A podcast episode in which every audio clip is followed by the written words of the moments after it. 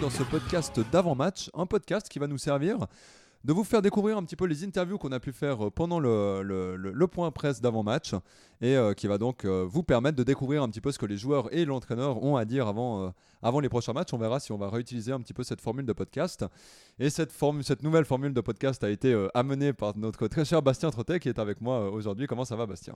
Salut Thomas, ça va plutôt bien. Effectivement, je rentre du point presse à l'instant et je me réjouis de faire découvrir à nos auditeurs ces interviews en format audio et non pas écrit pour une fois.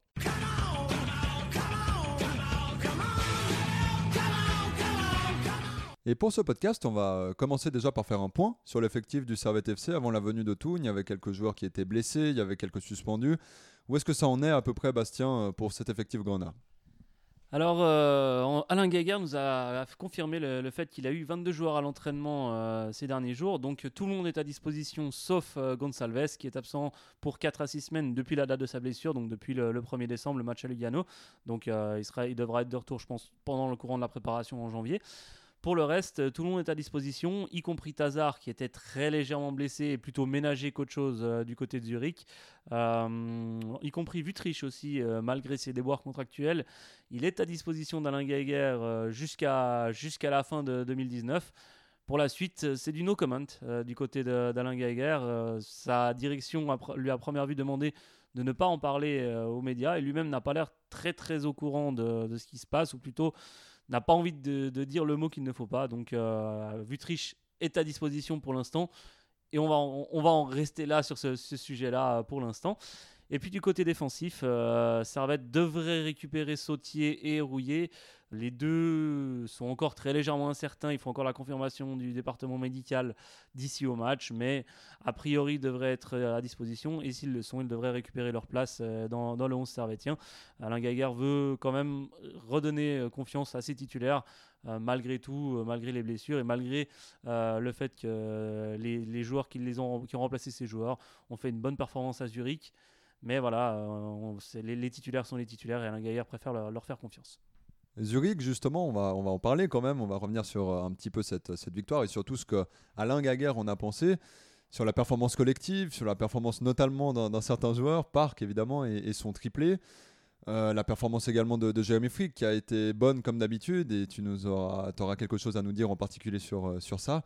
Donc ouais, comment euh, a vu un petit peu cette, cette performance et est-ce qu'il prévoit justement de, de, relancer cette équipe qui a bien marché, de faire revenir Vutric et Tazar comme tu disais euh, où est-ce qu'on en est? Alors, bah, comme tu l'as eu, euh, toi, à l'interview du côté de Zurich, euh, pour ceux qui ne l'auraient pas suivi, pour aller lire l'article d'après-match qui est sur notre site internet ge-sport.ch. tu l'as eu à l'interview, il était content à chaud de cette victoire et du fait d'avoir réussi à marquer des buts. C'est vrai que Alain Gaillard nous en parle régulièrement. Hein, à chaque interview, nous dit faut qu'on soit plus efficace, faut qu'on parvienne à marquer des buts et à doubler nos scores. Là, ça s'est très bien passé. C'est la question que je lui ai posée, tout simplement, euh, sur le fait qu'il devait être heureux. Et euh, il me disait, ah j'en, avais presque mal à la tête euh, au bout d'un moment. Et, c'est vrai qu'il est très vite parti sur, sur la performance de June Min Park. je vous laisserai écouter par la suite ce, que, ce, que, ce qu'il en a dit, parce a, il a finalement parlé que de la performance de Park à, froid, c'est, vraiment ce qu'il a gardé de ce, ce, match à Zurich. Ouais, là j'avais presque mal à la tête, parce que on s'est retrouvé dans ce genre de situation et puis on marquait jamais. Et tout d'un coup, euh, euh, Park a, réalisé trois buts euh, dans ce genre de situation. Donc, bon, c'est aussi un hat-trick. Il l'a pas non plus fait régulièrement. Hein. Je crois que c'est son premier hat-trick pour lui. Et puis, c'est un garçon qui n'est pas nécessairement. Il marque des buts, mais que ce n'est pas vraiment un attaquant buteur. C'est un, passeur, c'est quelqu'un qui, qui, fait des assists. Et puis là, il s'est retrouvé avec trois shoots euh, magnifiquement placés il a l'occasion de marquer ses trois buts. Donc euh, c'est vrai qu'avec lui, on sent qu'on a une, décision offensive. Euh, on, attend maintenant la, confirmation, mais il ne pourra pas toujours être à ce niveau-là. Donc sinon, ça, serait, ça serait irréel. Mais on a vu qu'avec l'entrée contre balle, avec le match qu'il a fait à Zurich, il a un gros potentiel, il est très complet. Et puis, comme je l'ai dit tout à l'heure, euh, il marque des buts, mais normalement, ce n'est pas, pas un vrai, vrai buteur. Donc, euh, c'est bien qu'il est arrivé à marquer trois fois à Zurich. Et pour revenir à, Jérémy Frick, euh, on a vu quand même contre Zurich qu'il a réalisé un nouveau blanchissage. Et finalement, il n'a pas eu beaucoup d'arrêts à faire contre Zurich, qui était une des grosses écuries de, de, Super League en ce moment. c'est un petit peu paradoxal quand même de jouer contre les grosses équipes et de ne pas avoir beaucoup de travail à faire. Et pourtant, voilà, il nous explique qu'il a pris gentiment l'habitude un petit peu. Il a pris l'habitude. En fait, c'est un travail sur une année. Il, vise un peu sur euh, l'ensemble de l'année 2019. Il, analyse ça euh, en se disant notamment que la Challenge League l'a beaucoup aidé euh, avec le fait qu'il avait peu de travail en, Challenge League, devoir faire un arrêt dans le match, mais devoir le faire bien. il, en a pris l'habitude. Et c'est vrai que là, que ce soit contre Zurich, mais même aussi contre IB, il a eu peu de travail. mais il l'a, bien fait. Je vous propose d'ailleurs de l'écouter. Ça sera, ça sera beaucoup plus parlant. C'est marrant que vous me dites ça parce que j'en parlais cette semaine avec avec certaines personnes. C'est vrai qu'en ce moment, j'ai pas beaucoup de travail. Euh, mais comme j'ai dit, j'y étais préparé parce que voilà, on challenge la saison passée, même l'année précédente, j'avais pas énormément de travail. Euh, donc oui, c'est l'expérience. Euh, je sens qu'aujourd'hui j'ai plus d'expérience que quand je suis arrivé au Servette. C'est ce qui me permet de, rester concentré. Je fais beaucoup de travail sur moi-même là-dessus pour rester concentré parce que je sais que c'était un de mes points faibles à l'époque et j'essaie de, corriger le tir. Et puis Servette là va recevoir Thun qui est dernière du championnat. Il y a quand même un point qui est intéressant, c'est que entre la fin de ce premier tour et le début du deuxième tour, il y a la pause hivernale évidemment entre les deux, mais euh, Servette joue deux fois contre Toon et une fois contre Xamax. Toon, Xamax, Toon dans cet ordre-là. C'est certainement une possibilité pour Servette de montrer quel est son vrai visage par rapport à la relégation notamment. Et ça peut lui permettre déjà de passer l'hiver au chaud si euh, il, venait à s'imposer contre, contre Toon et ensuite tout de suite revenir pied au plancher pour pouvoir vraiment mettre cette barre le plus loin possible. Ouais, c'est un peu le, point, le point auquel on n'avait pas forcément réfléchi jusqu'à maintenant. On était tous focalisés jusqu'à jusqu'à Noël, mais c'est vrai que Alain Gaillard nous l'a très justement fait remarquer euh, à l'heure de l'interview. Euh, Servette peut se mettre définitivement à l'abri, euh, définitivement, on ne sait jamais ce qui peut se passer bien évidemment, mais peut quand même faire un très très grand pas euh, pour se mettre à l'abri pour les deux dernières places, parce que Servette au calendrier reçoit Toon, comme tu l'as dit, et se déplace à Xamax et re-reçoit Toon, les hasards un peu du calendrier de, Super League. Et c'est vrai que c'est les deux dernières équipes au classement, ça peut être un point très intéressant. donc il y aura vraiment cet aspect où Servette a vraiment très très intérêt à, remporter cette, euh, cette victoire contre Thun et à bien terminer euh, cette première partie de saison.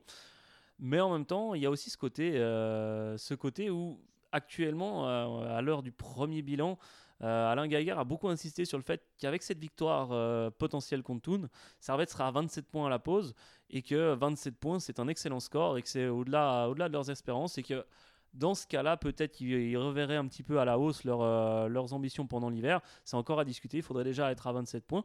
Mais je vous propose d'écouter ce qu'Alain Geiger nous a dit, parce que c'était vraiment très intéressant de, voir que euh, finalement, on commence à réfléchir un petit peu plus loin que juste le premier tour et juste euh, le maintien du côté du staff servétier.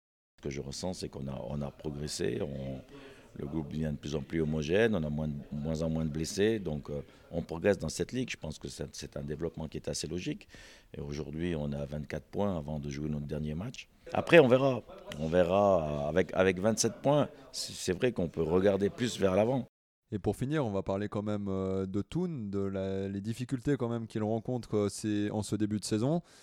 Toon, voilà, est surtout bien bien orphelin d'un joueur, Denis Ediger, qui est le capitaine emblématique du FC Thun et qui s'est malheureusement, malheureusement déchiré les ligaments croisés du genou il y a un an et demi de cela maintenant, un an de cela à peu près. Ouais, je sais plus exactement depuis combien de temps, mais il a, il a encore pas joué de la saison, donc euh, on peut supposer euh, qu'il reviendrait pour le, le printemps. Euh, il fera quand même le plus grand bien à Thun parce que c'est le poumon, le moteur, c'est à peu près tout à la fois. c'est l'âme du FC Thun. Euh, et, c'est vrai qu'on a vu la différence. Hein. Ce printemps, il était, il était là et Toon fonctionnait bien. On rappelle, hein, finaliste de la Coupe de Suisse, euh, mine de rien. Et là, Toon est dernier et largué au classement. Euh, quoi, 4 points d'écart avec Samax. et même encore plus, par, 6 points d'écart par rapport à Lucerne. C'est beaucoup. ça commence à devenir beaucoup, surtout si Toon ne fait pas de points contre Servette. Et c'est vrai que l'absence d'Eddie pèse beaucoup, mais on regardait un peu l'effectif de, de Toon. Il euh, n'y a, pas beaucoup de, y a pas beaucoup de joueurs qui ont marqué des buts. Euh, ils ont que trois attaquants nominaux dans l'effectif. Et à part Simone Rapp, euh, les deux autres, Munsi et Chiade, c'est pas c'est pas la joie. Et, la défense, hein, il manque pas mal de monde. Là, Miguel Rodriguez, par exemple, était blessé au dernier match. Il devrait être rétabli pour le match contre Servette. Euh, on, parlait de Stillart qui était à, l'époque latéral gauche du côté de Ville et qui était très très bon. Alors latéral gauche très offensif, une sorte de, Robertson miniature, alors toute proportion gardée bien évidemment. Euh, bah, il se balade, il, s'est retrouvé milieu défensif, il s'est retrouvé milieu gauche, il est jamais latéral. et pourtant, la défense, la défense tounoise aurait besoin d'un joueur comme lui. Et on a vu notamment contre Saint-Gall, ils prennent 4 buts. Je, les ai encore regardés ce matin. Euh, l'alignement défensif, notamment de Guelmi, euh, n'était pas incroyable. C'est vrai qu'il faudra faire attention à Avnar, euh, qui est l'un des meilleurs buteurs aussi, il me semble, ou du moins qui marque quelques buts de la tête parce qu'il fait 2 mètres. Mais de nouveau, c'est un défenseur central.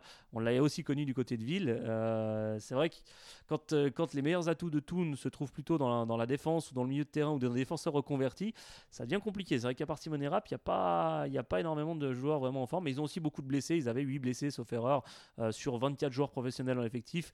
Il y avait, je crois, 7, 7 des 24 joueurs blessés qui étaient, des 24 joueurs pro qui étaient blessés lors du dernier match. Ça fait aussi beaucoup pour une équipe comme celle-ci. Et il y a bien un point qu'il faut qu'on observe avec, cette équipe de Toon, c'est simplement le fait qu'ils ont la pire attaque et la pire défense du championnat. Quand une équipe est aussi mauvaise offensivement et défensivement, généralement c'est l'équipe qui est reléguée en fin de saison. Oui, effectivement. Euh, quand euh, la, défense ne fonctionne pas, quand l'attaque ne fonctionne pas, il y a tout pour que, pour que Toon soit le candidat idéal à la relégation. Mais voilà, je voulais, je voulais quand même, je, parlais des absents tout à l'heure. Euh, là, au dernier match, euh, on parlait quand même, on, on disait euh, Miguel Rodriguez, mais il y a aussi Castroman, Grégory Carlon, Matteo Tosetti, Denis Sediger et Stéphane Glarner qui étaient blessés et Kevin Bigler. Mais je veux dire, dans les joueurs offensifs, Castroman, Grégory Carlon, voire Tosetti et Diger, c'est quand même des, des sacrés joueurs et ça, ça manque devant, ça c'est clair. Ouais, surtout que Tosetti, c'est le meilleur passeur quand même de Toon avec 6 assists en 17 matchs, c'est pas ridicule. Et si euh, tu as à peu près toute l'équipe offensive, toute la, partie offensive qui est blessée, ça, ça, devient compliqué. Ouais, effectivement. Et voilà, c'est pour, ça que j'enterrerai pas Toon tout de suite non plus. Euh, parce que, euh, un peu comme IB a eu aussi des problèmes, tiens, c'est marrant, deux équipes bernoises qui jouent les deux sur synthétique à domicile et qui ont les deux des cascades de blessures. Je dis pas, je sais pas si honnêtement, je sais pas si c'est lié, mais euh, la coïncidence est intéressante. Euh, mais voilà, Toon a quand même beaucoup beaucoup de blessés et dont plusieurs qu'on peut jouer euh, durant tout l'automne. C'est pour ça que je les enterrerai pas totalement non plus parce qu'ils euh, ils ont, ils ont des joueurs corrects et personne les voyait aussi bas que ça, euh, que ce soit en Suisse allemande ou en Suisse romande. Personne les voyait aussi bas que ça avant le début de la saison. Donc je pense que c'est ça a tout d'un match piège. D'ailleurs, Alain Geiger lui-même euh, nous mentionnait que ça pouvait être un match piège.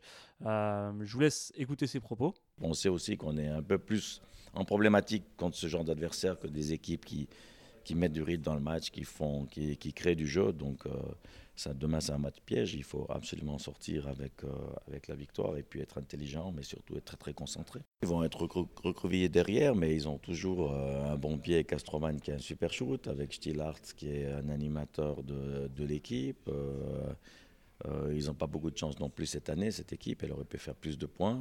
ils ont Rap qui est toujours dangereux sur les bases aériennes. Ils ont ils ont euh, Kaplan derrière qui est, et Glarner qui sont des, latéraux offensifs. Donc euh, c'est une équipe qui a beaucoup d'arguments. Une équipe qui est, certainement actuellement plus difficile à jouer à l'extérieur qu'à domicile. Puisqu'à domicile, ils ont perdu beaucoup de matchs. À l'extérieur, ils sont arrivés à faire des résultats.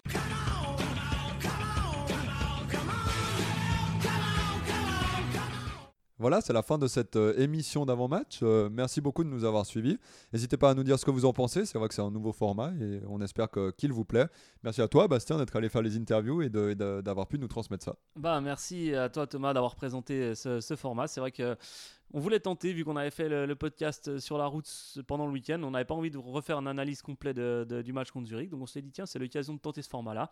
N'hésitez pas à nous dire ce que vous en pensez, on se retrouve probablement euh, la semaine prochaine peut-être pour un bilan, on verra si on arrive à trouver du temps dans nos agendas pour euh, faire un bilan intermédiaire, sinon ça sera dans le courant du mois de janvier. Et puis bien évidemment, on se retrouve euh, déjà tout, simplement demain et dimanche pour, pour le match et pour l'article d'après-match. Merci à toutes et à tous et à la prochaine. Bye bye.